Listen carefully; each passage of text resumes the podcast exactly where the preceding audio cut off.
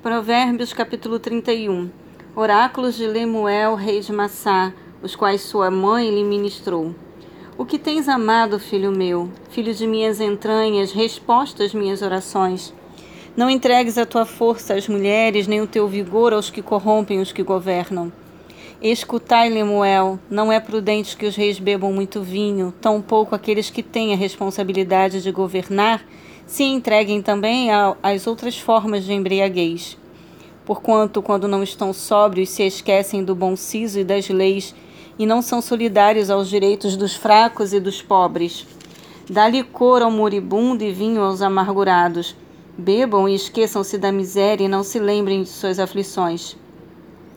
Abre a tua boca em favor dos que não podem se defender, ser o protetor dos direitos de todos os desamparados. Ergue a tua voz e julga com justiça, defende o pobre e o indigente. Mulher virtuosa, quem a achará? O seu valor em muito ultrapassa os das mais finas joias.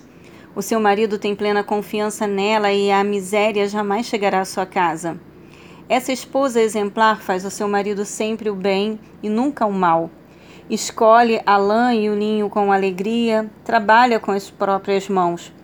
Como os navios mercantes, ela traz de longe as provisões para seu lar. Antes do romper da aurora, ela se levanta a fim de preparar a comida para todos os de casa e dar ordens às suas colaboradoras.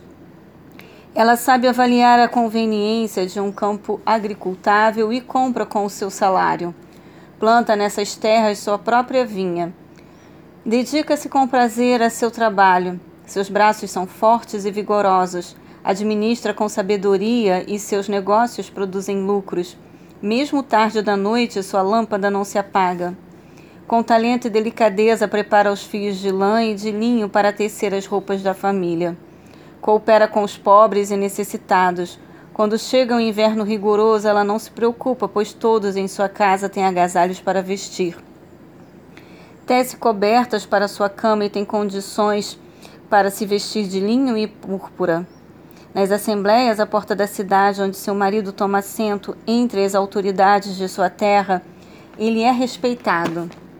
Ela produz roupas de linho e as vende Fornece também cintos de couro aos comerciantes. Sua melhor roupa consiste de força e dignidade. É otimista em relação ao futuro.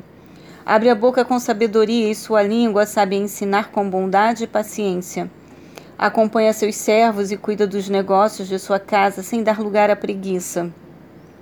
Seus filhos fazem questão de elogiá-la e seu marido proclama suas virtudes, afirmando: Muitas mulheres são notáveis, Tu, porém, a todas sobrepujas.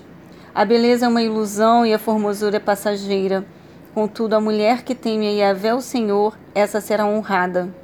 Seja essa mulher virtuosa, recompensada por seus merecimentos e suas obras proclamadas à porta da cidade.